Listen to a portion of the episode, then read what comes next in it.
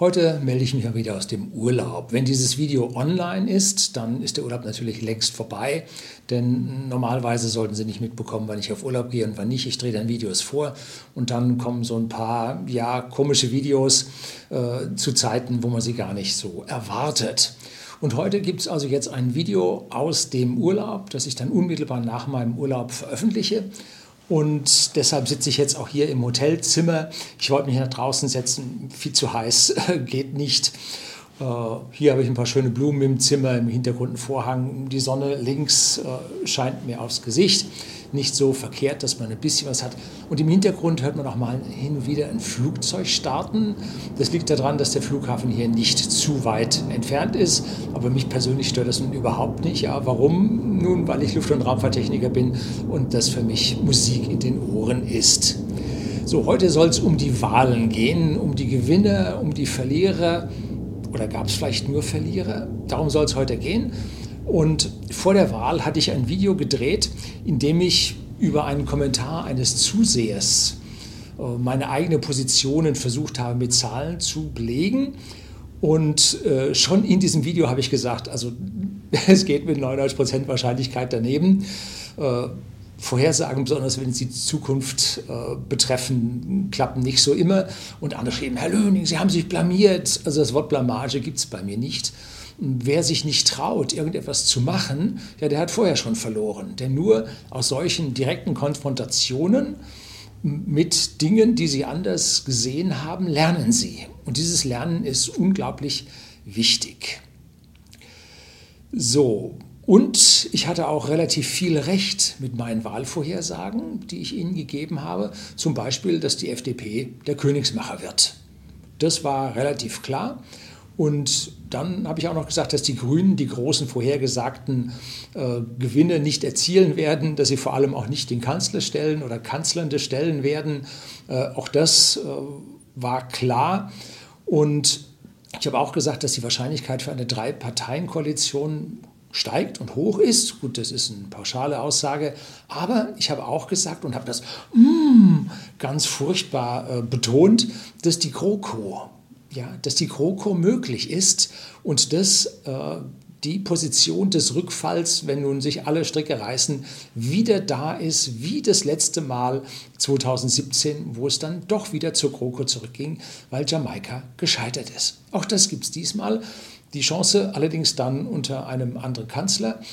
Und äh, ja, so, das jetzt mal so ein bisschen zur Einleitung. Jetzt geht es dann los. Bleiben Sie dran.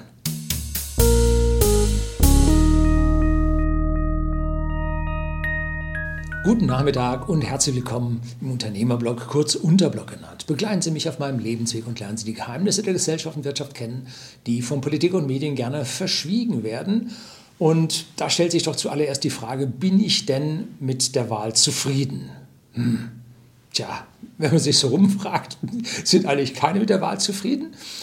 Und Sie wissen aus meinen Äußerungen hier hin und wieder, dass mein Favorit jetzt 0,8 Prozent zugelegt hat. Deutlich weniger, als ich angenommen habe.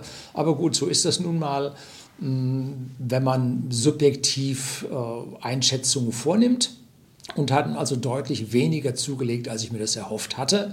Aber sie haben immerhin zugelegt.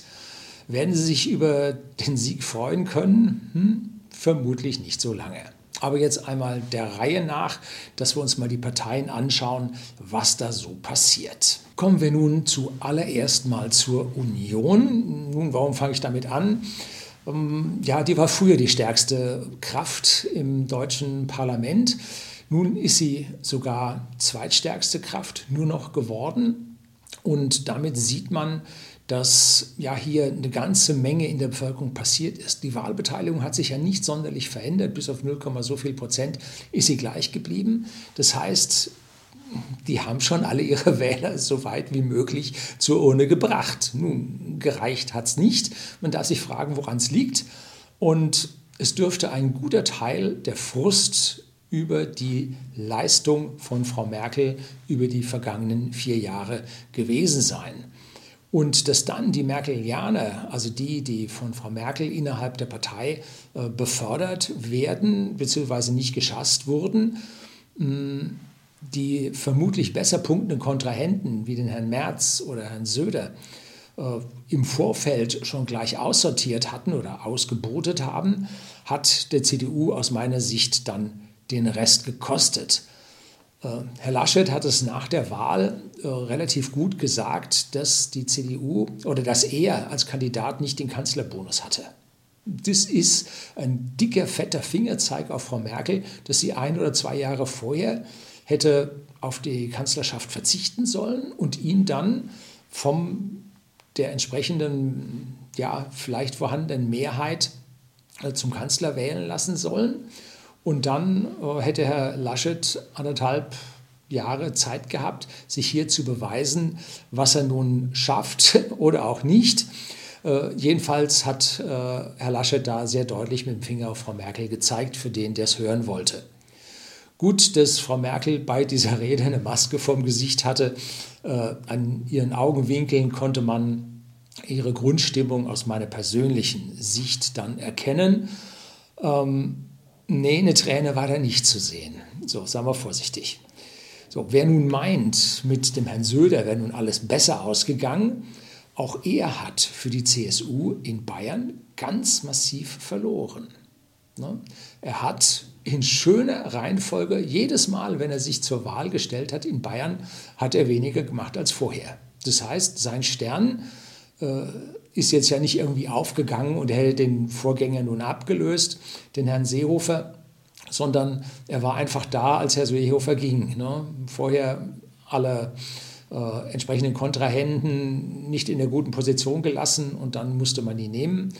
Äh, so, aber von Mal zu Mal ist die Bevölkerung mit ihm weniger zufrieden. Das ist ein ganz klares Votum gegen die CSU hier in Bayern. Nun, ich bin jetzt gerade im Urlaub, aus dem Urlaub ist leicht reden, aber auch in Bayern selber ähm, ist die Position Herrn Söders mit, wie viel hat er gekriegt? 31,2, 32,1, irgendwo an der Stelle katastrophal schlecht. Das kann man nicht anders sagen.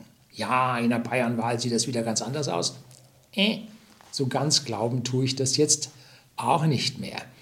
Wenn in Berlin die Sache jetzt erstmal durch die Koalition steht, dann wird man in Bayern die Messer rausholen und dann wird es ein Hauen und Stechen geben, wie es in der Politik in Bayern oft der Fall gewesen ist. Wenn ein starker Ministerpräsident geht, überraschend geht, gibt es Nachfolger und diese Nachfolger sind normalerweise nicht so stark.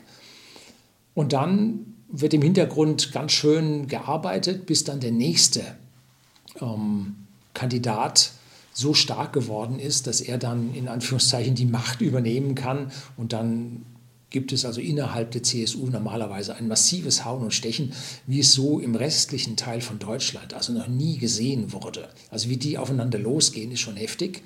Aber man hat so ja die eigentliche Vorstellung, die CSU ist eine Partei für alle in Bayern und die Opposition findet innerhalb der CSU statt. Und das hat in der Vergangenheit vergleichsweise gut funktioniert gehabt. Die Zeiten sind aus meiner Sicht vorbei.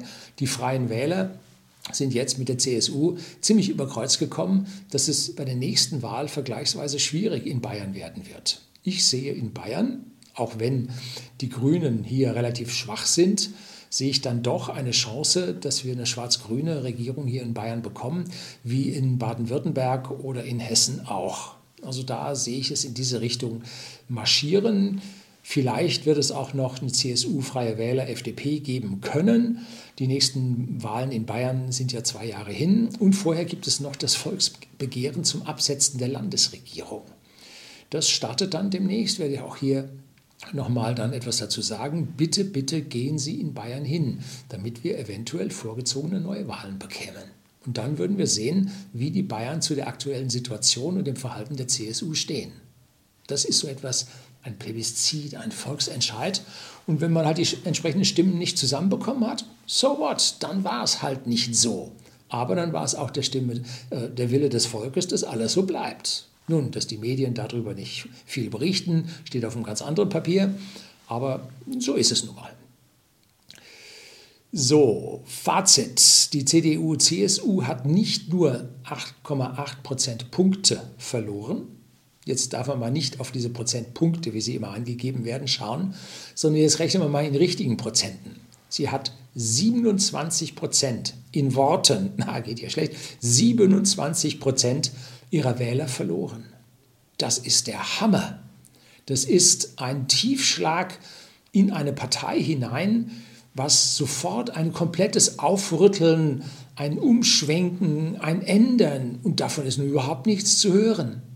Gut, den Fraktionsvorsitzenden, den man frisch gewählt hat, nicht frisch gewählt hat, den man jetzt bestimmt hat, nur auf ein halbes Jahr, damit die Fraktion überhaupt handlungsfähig ist. Der Herr Brinkhaus hat also nun ganz, ganz schlechte Karten. Der schaut nicht mehr gut aus. Ne? Also der bisschen Aufstand innerhalb der CDU bekommt man jetzt schon langsam mit. Wie es der CSU dann wird, werden wir auch sehen. So, und diesen Verlust von 27 Prozent aller Wähler kann man jetzt nicht nur einem schlechten Kandidaten am den letzten, ich weiß nicht, zwölf Wochen der Legislaturperiode anhängen. Nein, da fehlt es ganz, ganz tief. Und da hat es halt aus meiner persönlichen Sicht Frau Merkel richtig verbockt und dürfte da auch den größten Anteil daran haben, dass die Bürger weggelaufen sind. Paar positive oder eine positive Sache zu Herrn Laschet, ja, wird oft vergessen. Schauen Sie sich mal den Länderfinanzausgleich an. Gebe ich Ihnen unten unter dem Video einen Link dazu. Da können Sie sehen, dass Nordrhein-Westfalen vom Nehmerland nach der unsäglichen Frau Kraft die zusammen mit den Grünen, also SPD zusammen mit den Grünen meines Wissens auch einen nicht verfassungsgemäßen, also NRW-verfassungsgemäßen Haushalt gehabt hat und sich daran nicht gestört hat und an der Verfassung vorbei regiert hat. Ähm, da hat nun der Herr Laschet zusammen mit der FDP in Nordrhein-Westfalen die Sache rumgedreht und nun geht praktisch äh, von Nordrhein-Westfalen wieder ein positiver Länderfinanzausgleich aus. Das ist ein ein Plus, was der Herr Laschet gebracht hat. Man kann es gar nicht anders sagen.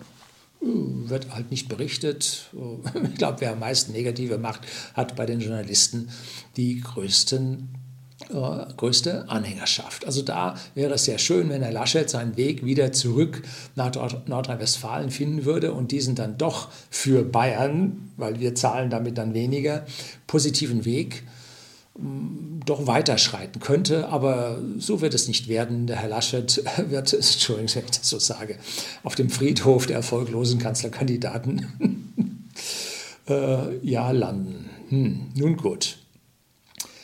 Wo sind die Wähler hin von der CDU-CSU? Nun, die Wahlbeteiligung, wie ich sagte, ist nahezu gleich geblieben.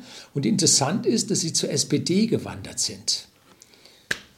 Das muss man sich mal vorstellen. Bei der CDU in meiner Jugend waren das totale Gegensätze wie Ostblock und NATO. Also das SPD und CDU, CSU, das ging nun so überhaupt nicht miteinander.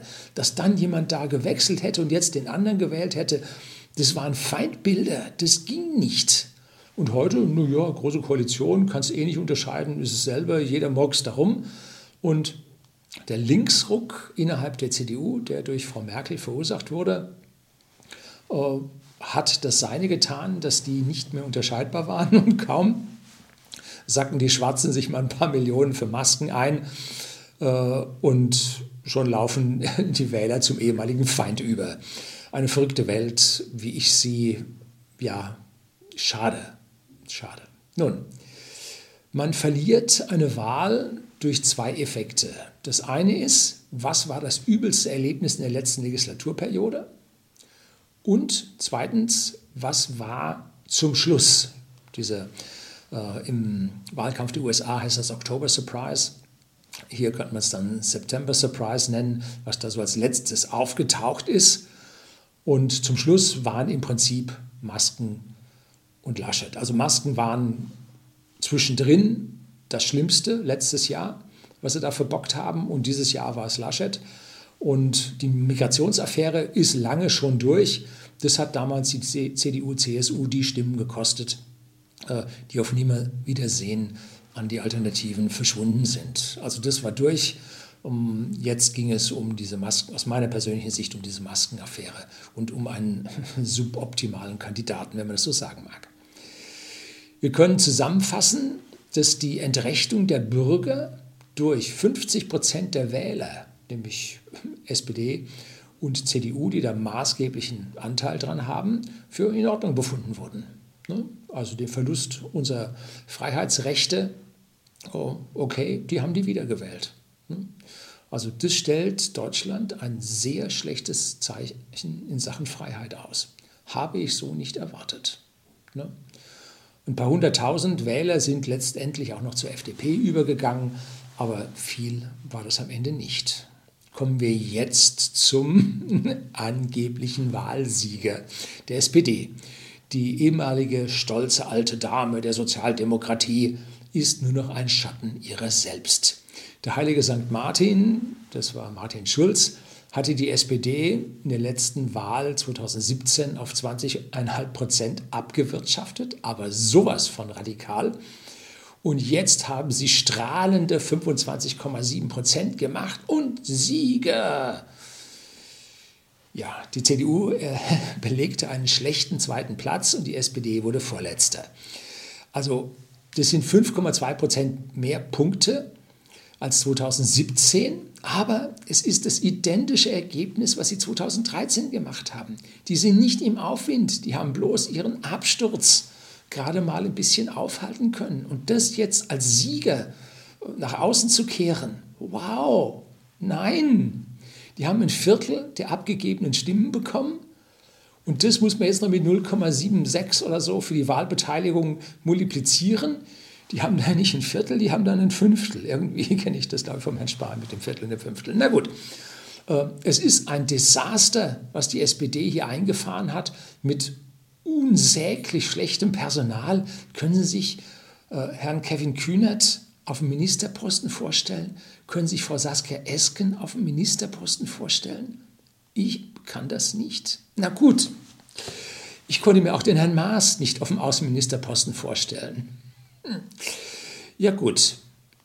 Ähm, wo die SPD ein riesiges Problem hat, ist mit ihrem Kanzlerkandidaten, mit Herrn Scholz. Warum?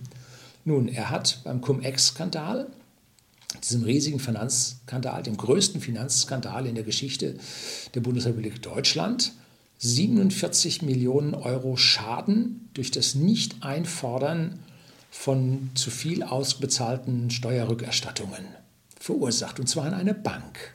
Da hat der liebe Herr Scholz äh, ganz schön viel vergesslich, aber jetzt gerade weisen Sie ihm nach, ähm, nein, du hast da und da das und das geschrieben und da und da gibt es Papiere. Du kannst es vielleicht jetzt vergessen haben, aber damals warst du schon doch dabei. Ne? Also da ist es schwierig. Dann denken wir an den Wirecard-Skandal, währenddessen der Herr äh, Scholz Finanzminister war, in seine Ägide fällt. Er ist ja auch im Prinzip oberstes Aufsichtsorgan der BaFin, die dort total Katastrophe, sogar mit Optionen haben die Mitarbeiter gehandelt. Das war ja wohl schlimm. Ne? Und dann die von Herrn Schäuble gegründete FIU, das ist diese Finanzinvestigationsunit, wie immer das Ding ausgesprochen heißt. Und äh, das ist im ein Bereich der BaFin, wo auch der Herr Scholz oberster Herr von ist. Und die hat es geschafft, die Aufklärung von diesen ganzen Finanzskandalen auf 1% runterzudrücken. Also völlige Lähmung, völliges Daneben. Äh, googeln Sie das mal, finden Sie überall Al-FIU. Und auch da nichts getan, das Ding einfach sich selber überlassen. Ich weiß nicht, was der da in seinem Ministerium gemacht hat. Und da liegen also hier drei Zeitbomben bei einem zukünftigen Kanzlerkandidaten. Hm. Den zum Kanzler zu machen, könnte für die SPD der Gnadenschuss werden. Ne? Dass der dann da äh, im Prinzip zurücktreten muss aus all diesen Skandalen, die dann in die Öffentlichkeit kommen. Vielleicht hat er es auch alles so unter Kontrolle, dass da nicht weiter geforscht wird. Kann ja sein. Ähm, was kommt dann danach? Hm? Kevin Kühner das Kanzler? Hm? Wollen Sie das? Oder dann doch Frau Baerbock, aber die wird nicht Vizekanzlerin werden. Wahrscheinlich wird es der Herr Habeck, dass Herr Habeck dann Vizekanzler oder dann Kanzler wird. Kanzler der wird. Hm? Tja, ganz, ganz schwierig. Warum hat denn der Herr Scholz überhaupt, wenn man sagen will, gewonnen? Nun, wenn man drei Kandidaten gegeneinander antreten lässt. Das kennt man aus der Luft- und Raumfahrttechnik, wo man in Simulationen drei verfeindete Parteien mit Kampfflugzeugen aufeinander zufliegen lässt und damit gegeneinander Abwehrkämpfe führt. Und Professor Rieck, gebe ich Ihnen auch unten äh, einen Link auf ein tolles Video von ihm über das Triell. Da gehen die beiden Stärksten normalerweise aufeinander los. CDU als stärkste Partei im letzten Wahlergebnis geht damit auf den größten Herausforderer, die Grünen, los und die beiden zerfleischen sich gegenseitig. Tja, und dann bleibt der Dritte über. Was muss der machen? Füße stillhalten. Ein bisschen staatsmännisch geben, nichts Großes sagen. Die machen sich gegenseitig fertig und er geht als Gewinner hervor. Äh, da hat also Professor Rieck eine ganz, ganz tolle Erklärung für diesen Effekt. Er hat das an einem Effekt von irgendeinem Western wo es ein Dreierduell gibt. Ne? Hat er das gezeigt mit der Spieltheorie. So, kommen wir jetzt zu den Grünen. Sie sind die klaren Wahlgewinner, 5,9 Prozentpunkte Zuwachs. Aber was ist das schon im Vergleich zu den Umfragen von vor einem halben Jahr? Das ist das totale Versagen. Das ist das Desaster. Äh, woran lag es? Nun, die Grünen sind mit falschen Kandidatin ins Rennen gegangen. Ganz einfach. Ne, niemand musste seinen Lebenslauf mehr in Richtung nichts abwerten als Frau Baerbock. Da ist eigentlich nichts anderes übrig geblieben als abgebrochene Studien und die Mutter von zwei Kindern. Nun, aus meiner Sicht hätte die Mutter von zwei Kindern durchaus gereicht. Ne? Frau Merkel? Keine Kinder. Theresa May in Großbritannien? Keine Kinder. Äh, Gerhard Schröder, auch keine Kinder. Ne? Hier hätte man einen wundervollen Gegenpol setzen können, aber gut, ich bin persönlich äh, familiär sehr konservativ und bei den Grünen sind Kinder ja eigentlich äh, CO2-Erzeuger. Ne? Was man da von den Fundis gehört hat, was Unmenschliches, kann man sich da nicht vorstellen. Ne? Gut, vielleicht durfte man das nicht so in den Vordergrund stellen, vielleicht war das Parteiräson, weiß man nicht. Ne? Äh, von Robert Habeck habe ich letztlich sein, eines seiner Kinderbücher gelesen. Ein ganz, ganz tolles Buch, nicht ideologisch überfrachtet. Gut, ich habe es nicht zu Ende gelesen. Vielleicht kam da am Ende noch so eine Moral, weiß ich nicht. Aber das, was ich gelesen habe, ein sehr, sehr schönes Kinderbuch, ähm, hätte im Prinzip als Kanzler reichen können. Ne? Ein Dichter als Kanzler. Äh, wer fällt mir da ein? Pipo. Peter Paul Ibsen. Ja, die Insider wissen das, die Sci-Fi-Fans. Ne? Wie doof kann man bei den Grünen sein? Ich gönne ihnen diesen Reinfall von Herzen. Der Verbotspartei. Ja, auf der anderen Seite sehr, sehr undemokratisch, diese Partei. Ganz undemokratisch. Warum? Nun, weil alle Frauen bei den Grünen einen ungeraden Listenplatz bekommen und alle Männer den geraden. Das heißt, es ist immer eine Frau vor den Männern. Am besten hat man das gesehen im Saarland. Da hat man nämlich im Saarland eine Frau auf die Nummer 1 gesetzt und die ist komplett durchgefallen bei der Wahl, bei der internen Wahl. Und der Spitzenkandidat wurde Nummer 2 der Mann. Das ging nun überhaupt nicht. Und was hat Frau Baerbock gemacht? Ja, sie war schon ganz Kanzlerin wie Frau Merkel. Sie hat diese Wahl rückgängig gemacht. Das war jetzt keine offizielle Wahl wie in Thüringen, gibt es ein Video von mir dazu zur rückgängig gemachten Wahl, sondern das war eine parteiinterne Wahl, aber dennoch äh, hat sie diese Wahl rückgängig gemacht und dann wurde die nächste Kandidatin da auf Platz 1 gesetzt und das war nicht nur eine Null, das war eine Minus 1. Die hat also noch nicht mal die Grundwerte des Parteiprogramms verstanden gehabt die ist dann auch kurz darauf dann aus der Partei ausgetreten, war also auch nicht. Und am Ende ging das alles so drunter und drüber und die haben ihre Liste nicht fertig bekommen. Und ja, Wahlleitung im Saarland hat die Grünen von der Wahl ausgeschlossen. Wie doof kann man sein? Gut, Saarland ist ein sehr kleines Land. Aber schlimm. Aber die Grünen haben in den vergangenen Jahren, in den vergangenen Wahlen immer hervorragend gezeigt, wie sie sich selbst kurz vor den Wahlen so komplett ins Knie schießen. Also Knieschießen ist zu wenig. Torpedieren ist das richtige Wort. Dieser Veggie Day ist nun bei niemandem richtig angekommen. Äh, und aktuell die Wahlkatastrophe zum Berliner Stadtparlament, ich weiß nicht, wie das heißt, Stadtrat, nein, Landesparlament ist kein Land, ist eine Stadt. Also wahrscheinlich zum Stadtrat. Ähm, da hat es nicht genügend Wahlscheine gegeben. Das muss man sich mal vorstellen. Nicht genügend Wahlscheine. Und zum Schluss, jetzt gebe ich Ihnen auch noch einen Link von Berliner Zeitung oder wo war das? Der Wahlleiter hat dann das Ergebnis geschätzt. Hat man das in der DDR früher nicht auch gemacht mit seinen 99,4 oder 98,6? Hm. Also sowas von, von null. Und da sind die Grünen mit in der Regierung. Da kann man sowieso nicht unterscheiden, was rot, rot oder grün ist. Kriegt man da nicht hin. So, ich freue mich schon darauf, wenn die Grünen mit in der Regierung sind und dann kommt so ein Nullkandidat und muss dann mit dem Herrn Putin oder mit dem chinesischen Ministerpräsidenten oder Außenminister dann äh, konferieren. Jo, also da äh, gibt es dann auch nur einen Platz auf der Seitenbank, wie Frau von der Leyen in der Türkei, glaube ich. Ne? Und den Herrn Maas hat man auch im Iran oder irgendwo hat man den auch so ins Abseits gestellt. Ne? Also das ist dann wahrscheinlich an der Tagesordnung, dass uns das dann passiert. So, viertens die FDP. Sie wissen, dass ich diese Partei als kleineres Übel ansehe. Sie haben so einige schwere Fehler in der Vergangenheit gemacht. Und zwar anfänglich zu der Zustimmung zu den EU-Schulden. Bei den weiteren Abstimmungen haben sie immer dagegen gestimmt anfängliches Zustimmen zu den zeitlich befristeten Notstandsverordnungen. Ähm, und je weiter nun der Cerveza-Zwischenfall oder Cerveza-Zwischenfall fortgeschritten ist, umso besser wurden sie sich und umso mehr besannen sie sich auf die wahren Werte, die Freiheit. Ne? Sie haben damit etwas dazugewonnen, aber mit diesen 0,8 Prozentpunkten nicht wirklich viel da war aus meiner Sicht dieser zu große Mainstream, dem sie angehangen haben in der Zeit davor, stand ihnen da an der Stelle eigentlich dagegen. Also etwas weniger Mainstream, etwas mehr Opposition und sie hätten von der Union und von der Alternative dann doch Punkte abziehen können.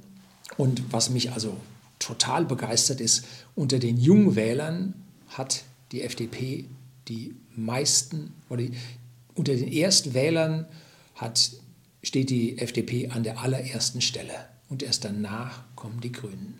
Das ist also eine sehr, sehr positive Entwicklung, dass die jungen Leute tatsächlich was von Freiheit hören wollen und nicht nur von Verboten. Ne? Das ist ganz toll. Freiheit statt Kollektivismus und Verboten. So, jetzt kommen wir Platz 5 oder Punkt 5 zu der Alternative. Die hat 2,3 Prozentpunkte verloren, ganz unter dem Applaus aller Parteien und aller Medien. Und man darf dabei aber nicht übersehen, dass die Freien Wähler 2,4 Prozentpunkte gemacht oder 2,4 Prozent gemacht haben und die wahrscheinlich von Union und der Alternative kassiert haben, die halt damit nicht einverstanden waren und dass die Basis hier 1,4 Prozent der Wählerstimmen kassiert hat. Und die dürften auf der einen Seite von den Grünen stammen und auf der anderen Seite aber auch von der Alternative stammen. Von diesen 3,8 Prozent dürfte einiges bei der nächsten Wahl, wo diese Parteien dann aus meiner persönlichen Sicht durch dieses Abstrafen weniger Chancen haben werden, dann ihnen wieder zufallen. Also da ist der Abgesang aus meiner persönlichen Sicht etwas zu früh. Man kann über die Partei denken, was man will. Mir ist sie definitiv zu national. Ich bin eigentlich ein Globalist. Wie ich immer sage, ein vietnamesischer Straßenhändler hat mehr mit mir äh, gedanklich gemeinsam wie ein deutscher Gewerkschaftler oder ein national orientierter Deutscher. Also da Freiheit ist eigentlich mein Gut. Und da muss ich sagen, was Frau Weidel als Abschlussrede zum letzten Parlament gemacht hat, weil sie ja als erstes von der Opposition her, größte, stärkste Oppositionspartei, reden durfte, hat sie eine hörenswerte Abschlussrede gehalten. Und wenn man in dieser Legislaturperiode auf einmal Probleme mit Stromversorgung hat, mit Inflation, mit dem Euro, alles das hat die laute Oppositionspartei der Alternativen tatsächlich in dieser Rede noch einmal zusammengefasst, damit jeder nachher nicht sagen kann, das haben wir ja alle nicht gewusst, das hat uns ja niemand gesagt.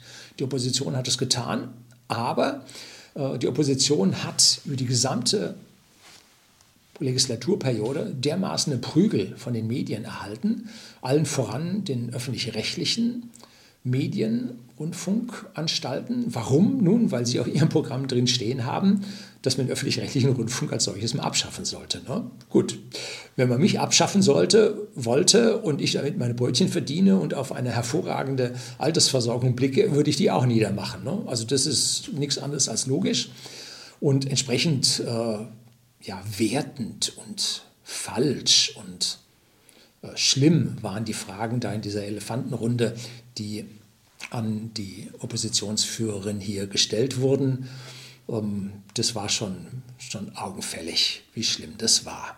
Erinnern sich dran, wie früher das bei Franz Josef Strauß und Herbert Wehner waren? Wie die sich zerfleischt haben und wie die Opposition gemacht haben und wie die Medien über beide geschrieben haben. Das war noch Oppositionsarbeit. Heute ist da soziales Ausgrenzen, Verunglimpfen.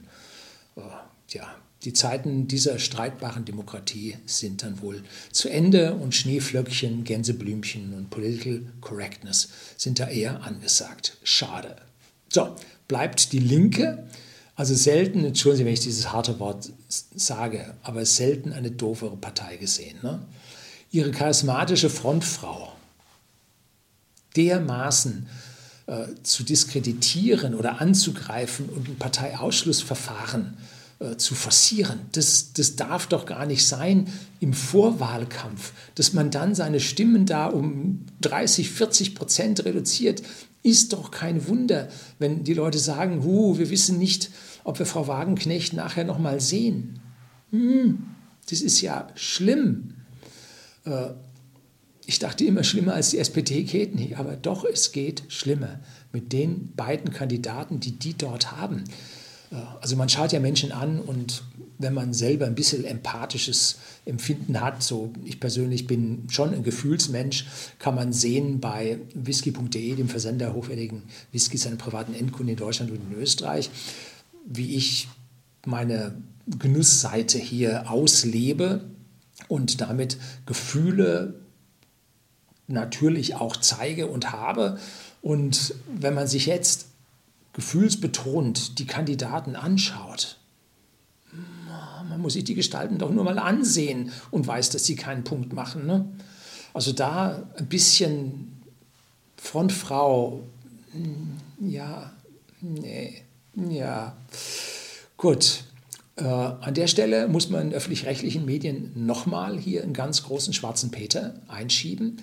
Alle Parteien haben in den Wahlvorhersagen, die dann in Hochrechnungen, die dann im Viertel 20, 30 Minuten Abstand kamen, haben in ihren Nachkommastellen zugelegt, weniger gemacht, schwankten also hin und her. Nur bei den Linken stand die 5,0 vom ersten Moment bis zum, ja, bis zum Sendeschluss, den es nicht mehr gibt. Also sehr, sehr lange stand es auf 5,0 fix und kam dann erst nachher auf die 5,9. Warum hat man die da festgenagelt? Aus statistischen Gründen hätten die genauso wechseln müssen wie die anderen. Aus der Sicht sehe ich so. Ähm, ich habe mal ein Video gedreht über äh, unsere rot-grünen öffentlichen rechtlichen Medien, wie dort die Volontäre bei der ARD, glaube ich, zu 92 Prozent Linke und Grüne bevorzugen. Hat man also eine geheime Wahl unter den Volontären gemacht. Äh, und die kommt mir so vor, als hätten die jetzt da schon entsprechende Vorbilder unter den Journalisten und die haben gesagt, da lassen wir die 5,0 stehen, da machen wir die Linken mal noch nicht äh, so negativ, dass die da auf 4,9 schon stehen und alles lacht und sagt, die kommen da nicht mehr rein und so.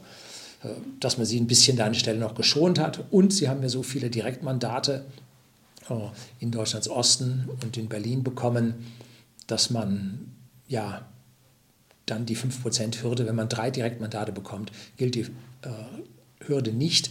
Und durch die verschiedenen überschneidenden Mandate, äh, Mandate zu Prozenten, werden sie jetzt wohl über 5% bekommen, obwohl sie im Popular Vote, also der direkten Zweitstimme, mit 4,9 oder sowas dann am Ende abgeschlossen haben. Also hier geht es für sie mit dem blauen Auge doch noch durch, aber äh, so viel verkehrt gemacht wenn man hingeht und sagt, wenn wir die Reichen erstmal alle umgebracht haben, ne, die 1% Reichen, das war da drin. Und haben sie jetzt letztlich doch nochmal so einen totalen Abschuss sich geleistet. Was war denn das? Also mit solchen Kandidaten holt man in Deutschland glücklicherweise keinen Blumentopf mehr. So, Fazit, den totalen Absturz in Rot-Rot-Grün hat es bei uns in Deutschland glücklicherweise nicht gegeben. Was das geworden wäre, kann man ja in Berlin sehen. Die hat noch nicht mal genug Wahlscheine, wie gesagt. Ne? Was für ein, entschuldigen Sie, Shithole. Das ist ja unglaublich. Ne? Das ist nicht nur peinlich, das ist höchstgradig undemokratisch, vor allem wenn dann Wahlergebnisse geschätzt werden.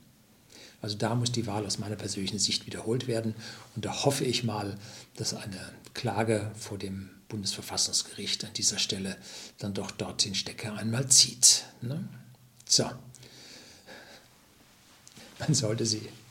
Im Mittelalter hat man solche Leute aus der Stadt gejagt. Ne? Gut, macht man heute nicht mehr. Äh, und dann hat man eine aus dem Amt entfernte Bundesministerin, die Frau Giffey, zur ersten Bürgermeisterin gewählt. Ne? Also im Bund ist sie nicht mehr tragbar, aber für Berlin ist sie gut genug. Oh. Ja, das spricht für sich. Ne? Also wenn Sie in Berlin wohnen oder in Berlin arbeiten und im Umfeld wohnen, das ist ein völlig unmaßgeblicher Rat von mir persönlich, brechen Sie Ihre Zelte ab. Verkaufen Sie, was geht, wenn Sie dort was gekauft haben. Machen Sie Kasse. Die Erlöse für Immobilien sind nach wie vor relativ hoch, vor allem im Speckgürtel um München rum. Und verlassen Sie dieses Eck. Das wird nicht mehr besser. Paris ist da das Vorbild. Ne? Nach Paris brauchst du auch nicht mehr fahren. Ne? Und da, wo die Touristen, wo die Chinesen hinkamen, Polizeiaufgebot, dass da alles in Ordnung ist. Außenrum weiß ich jetzt nicht, ob ich da noch so sein möchte. Nun gut. Heute sind es die fehlenden Wahlzettel, morgen ist es das Stromnetz und oder die Wasserversorgung, dass die S-Bahn da nicht immer laufen, wissen wir alle. Und dann ist nicht nur die Demokratie in Gefahr, nein, dann wird es sogar Tote geben. Also da wird es dann in Berlin schwierig. Bald kommt dann hier das Video über die möglichen Koalitionen, Jamaika, Ampel oder GroKo nochmal. Und andere Alternativen sehe ich nicht. Nun gut, äh, Rot-Rot-Grün mit Tolerierung durch die CDU, wie in Thüringen, gibt es. Eine schwarz-gelbe Regierung durch Tolerierung der Alternative sehe ich nicht, weil ja in Thüringen da auch eine Wahl durch äh, die unter Mithilfe der AfD von einem FDP-Ministerpräsidenten rückgängig gemacht wurde. Wie gesagt, Video finden Sie unten. Ähm, tja, für alle Parteien geht es jetzt um alles oder nichts. Jede Partei hat die Chance auf zwei Koalitionen und eine Opposition. Aber wir wissen, es wird eine Klimaregierung geben, das heißt steigende Energiepreise, große Chance für Ausfälle unseres Stromnetzes. Viel ändern wird sich nicht, der Trend läuft seit langem. Und mit der FDP wird es keine offensichtlichen Steuererhebungen geben. Im Hintergrund dann schon, mit der CDU, CSU an der Stelle auch nicht, so hat sich zumindest Herr Laschet geäußert. Und damit wäre Jamaika für uns eigentlich eine bessere Lösung als die Ampel. Mehr als 50 Prozent der Bürger haben bürgerliche und rechte Parteien gewählt.